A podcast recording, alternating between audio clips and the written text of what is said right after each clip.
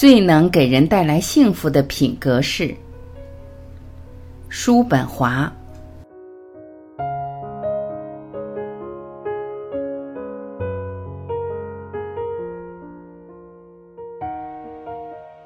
人格的划分，一般说来，人是什么，相比对他的评价是什么，更影响他的幸福。因为个性随时随地伴随着人，并且影响他所有的经验，所以人格，也就是人本身所具有的一些特质，是我们首先应考虑的问题。能自各种享乐里得到多少快乐，是因人而异的。我们大家都知道，在肉体享乐方面确实如此，在精神享乐方面也是这样。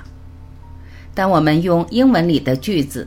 好好享受自己说话时，这话实在太明白不过了。因为我们不说他享受巴黎，却说他在巴黎享受。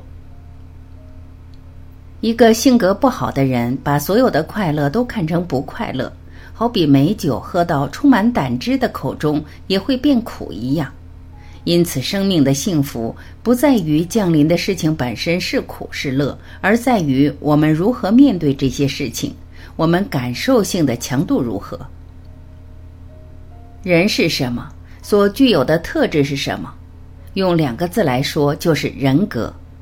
人格所具备的一切特质，是人的幸福与快乐最根本和直接的影响因素。其他因素都是间接的、媒介性的，所以他们的影响力也可以消除破灭。但人格因素的影响却是不可消除的。这就说明为什么人的根深蒂固的嫉妒心性难以消除。不但如此，人常小心翼翼地掩饰自己的嫉妒心性。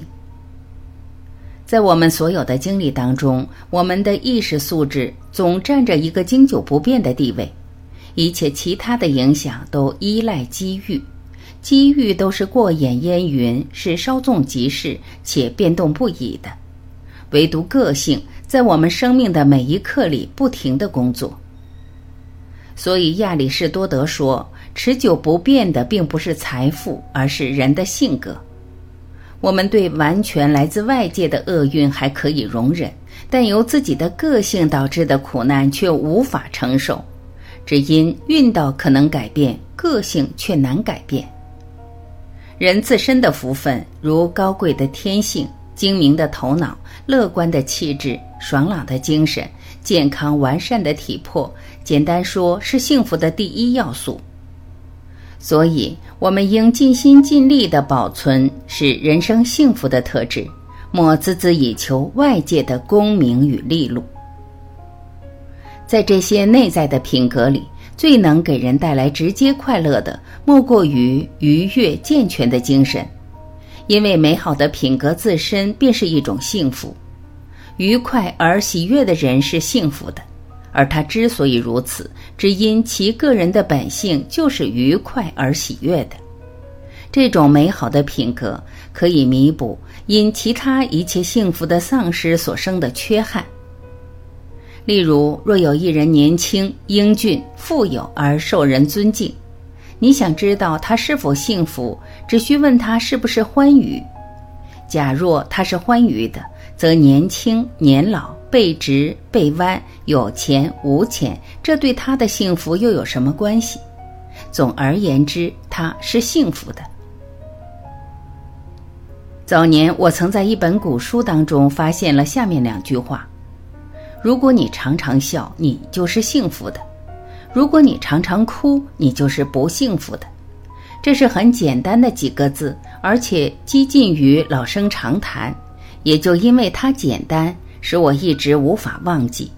因此，当愉快的心情敲响你的心门时，你就该大大的开放你的心门，让愉快与你同在，因为它的到来总是好的。但人们却常踌躇着，不愿让自己太快乐，唯恐乐极生悲，带来灾祸。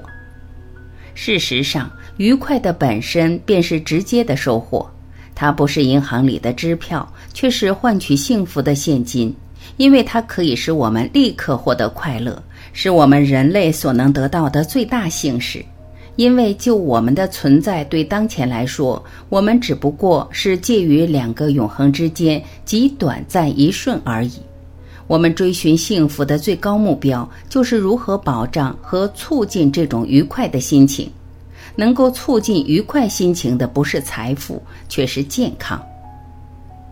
我们不是常在下层阶级、劳动阶级，特别是工作在野外的人们脸上找到愉快满足的表情吗？而那些富有的上层阶级人士，不常是满怀苦恼与忧愁吗？所以，我们应当尽力保持健康，唯有健康方能绽放愉悦的花朵。至于如何保持健康，实在也无需我来指明。避免任何情况下的过度放纵自己和激烈不愉快的情绪，也不要太抑制自己。经常做户外运动、冷水浴以及遵守卫生原则。没有适度的日常运动，便不可能永远健康。生命过程便是依赖体内各种器官的不停操作，操作的结果不仅影响到有关身体各部门，也影响了全身。亚里士多德说：“生命便是运动，运动也的确是生命的本质。有机体的所有部门都一刻不停地迅速运动着，比如说。”心脏在一收一张间有力而不息地跳动，每跳二十八次，便把所有的血液由动脉运到静脉，再分布到身体各处的微血管中。肺像个蒸汽引擎，无休止地膨胀收缩，内脏也总在蠕动工作着，各种腺体不断地吸收养分，在分泌激素。甚至脑也随着脉搏的跳动和我们的呼吸而运动着。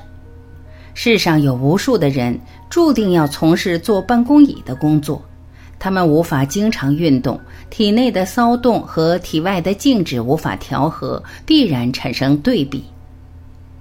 本来体内的运动也需要适度的体外运动来平衡，否则就会产生情绪的困扰。大树要繁盛容貌，也需风来吹动；人的体外运动需与体内运动平衡，就用不着说了。幸福在于人的精神，精神的好坏又与健康息息相关。这只要从我们对同样的外界环境和事件，在健康强壮时和缠绵病榻时的看法及感受的不同上，即可看出来。使我们幸福或不幸福的，并非客观事件，而是那些事件给予我们的影响和我们对它的看法。就像伊壁泰特斯所说的：“人们不受事物的影响，却受他们对事物的想法的影响。”一般来说，人的幸福十之八九有赖于健康的身心。有了健康，每件事都是令人快乐的；失掉健康，就失掉了快乐。即使人具有其他的，如伟大的心灵、快活乐观的气质，也会因健康的丧失黯然失色，甚至变质。所以，当两人见面时，我们首先就是问候对方的健康状况，相互祝福身体康泰，只因健康是成就人类幸福最重要的成分。只有最愚昧的人才会为了其他的幸福牺牲健康。不管其他的幸福是功名利禄、学识，还是过眼烟云似的感官享受，世间没有任何事物比健康还来得重要。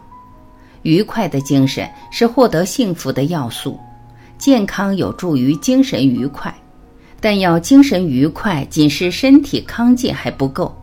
一个身体健康的人，可能终日愁眉苦脸、忧郁不堪。忧郁根源于更为内在的体质，此种体质是无法改变的。它系于一个人的敏感性和他的体力、生命力的一般关系。不正常的敏感会导致精神的不平衡，如忧郁的人总是比较敏感的，过度忧郁症的患者却会爆发周期性的、无法抑制的快活。天才通常是精神力及敏感性很充沛的人。亚里士多德就曾观察到此特点。他说：“所有在哲学、政治、诗歌或艺术上有杰出成就的人士，都具备忧郁的气质。无疑，赛罗也有这种想法。柏拉图把人也分成两类，那就是性格随和的人以及脾气别扭的人。他指出，对于快乐和痛苦的印象，不同的人有不同强度的受容性，所以同样的事情可以令某人痛苦绝望，另一人却一笑置之。大概对不快乐的印象受容性愈强的人。对快乐的印象的受容性愈强，反之亦然。每件事情的结果不是好就是坏，总担忧和烦恼着事情可能转坏，因此即使结果是好的，他们也快活不起来。反之，却不担心坏结果，如果结果是好的，他们便很快乐。这就好比两个人，一个人在十次事业里成功了九次，还是不快乐，只懊恼那失败的一次。另一人只成功了一次，却在这次的成功里得到安慰和快乐。然而，世上有利的事也就有其弊，有弊的事亦必有其利。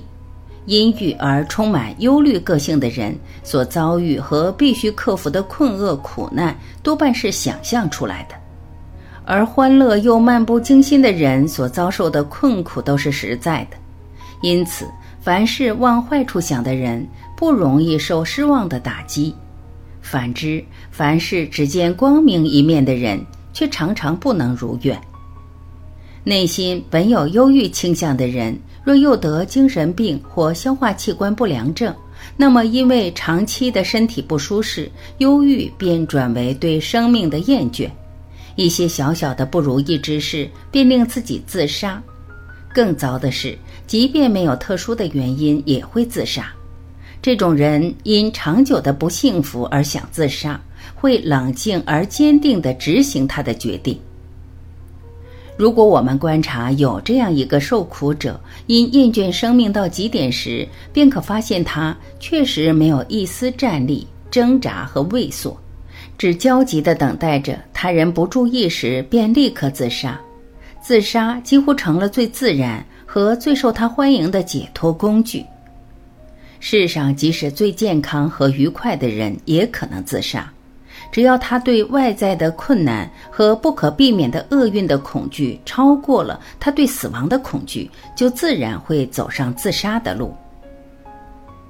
对快活的人而言，唯有高度的苦难才会导致他的自杀。对原本阴郁的人来说，只要微微的苦难就会使他自杀。两者的差别就在于受苦的程度。越是忧郁的人，所需的受苦的程度愈低，最后甚至低到零度。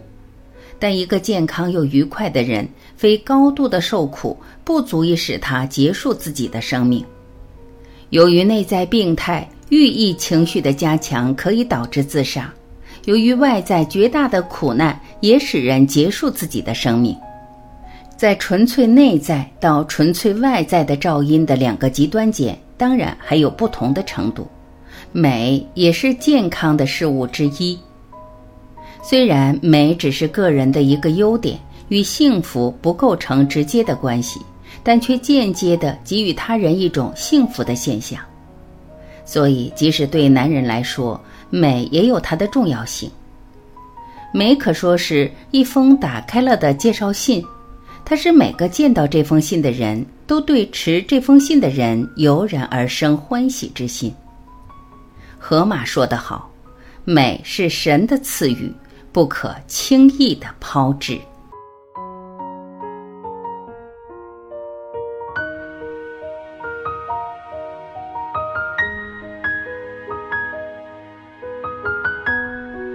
感谢聆听，我是晚琪，再会。